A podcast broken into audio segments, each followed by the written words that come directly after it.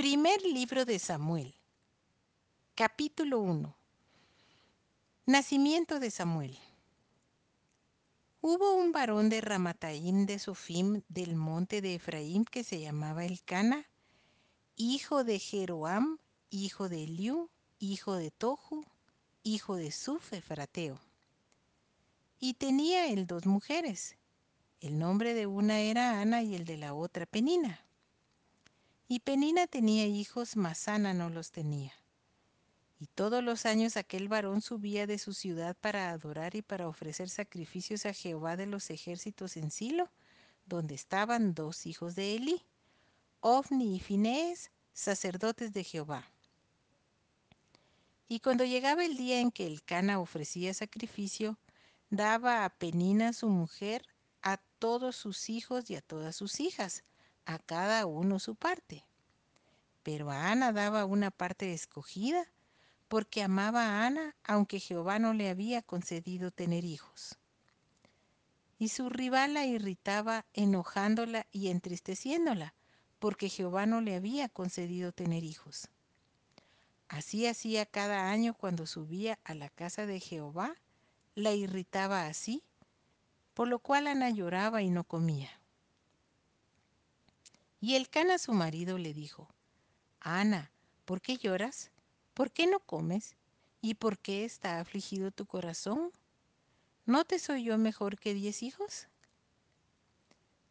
Y se levantó Ana después que hubo comido y bebido en Silo, y mientras el sacerdote Elí estaba sentado en una silla junto a un pilar del templo de Jehová, ella con amargura de alma oró a Jehová y lloró abundantemente e hizo voto diciendo, Jehová de los ejércitos, si te dignares mirar a la aflicción de tu sierva, y te acordares de mí, y no te olvidares de tu sierva, sino que dieres a tu sierva un hijo varón, yo lo dedicaré a Jehová todos los días de su vida, y no pasará navaja sobre su cabeza. Mientras ella oraba largamente delante de Jehová, Elí estaba observando la boca de ella. Pero Ana hablaba en su corazón y solamente se movían sus labios, y su voz no se oía. Y Elí la tuvo por ebria. Entonces le dijo Elí, ¿Hasta cuándo estarás ebria? Digiere tu vino. Y Ana le respondió diciendo, No, señor mío, yo soy una mujer atribulada de espíritu. No he bebido vino ni sidra, sino que he derramado mi alma delante de Jehová. No tengas a tu sierva por una mujer impía, porque por la magnitud de mis congojas y de mi aflicción he hablado hasta ahora. Elí respondió y dijo, Ve en paz, y el Dios de Israel te otorgue la petición que le has hecho. Y ella dijo, halle tu sierva gracia delante de tus ojos. Y se fue la mujer por su camino, y comió, y no estuvo más triste. Y levantándose de mañana, adoraron delante de Jehová, y volvieron y fueron a su casa en Ramá. Y el Cana se llegó a Ana su mujer, y Jehová se acordó de ella.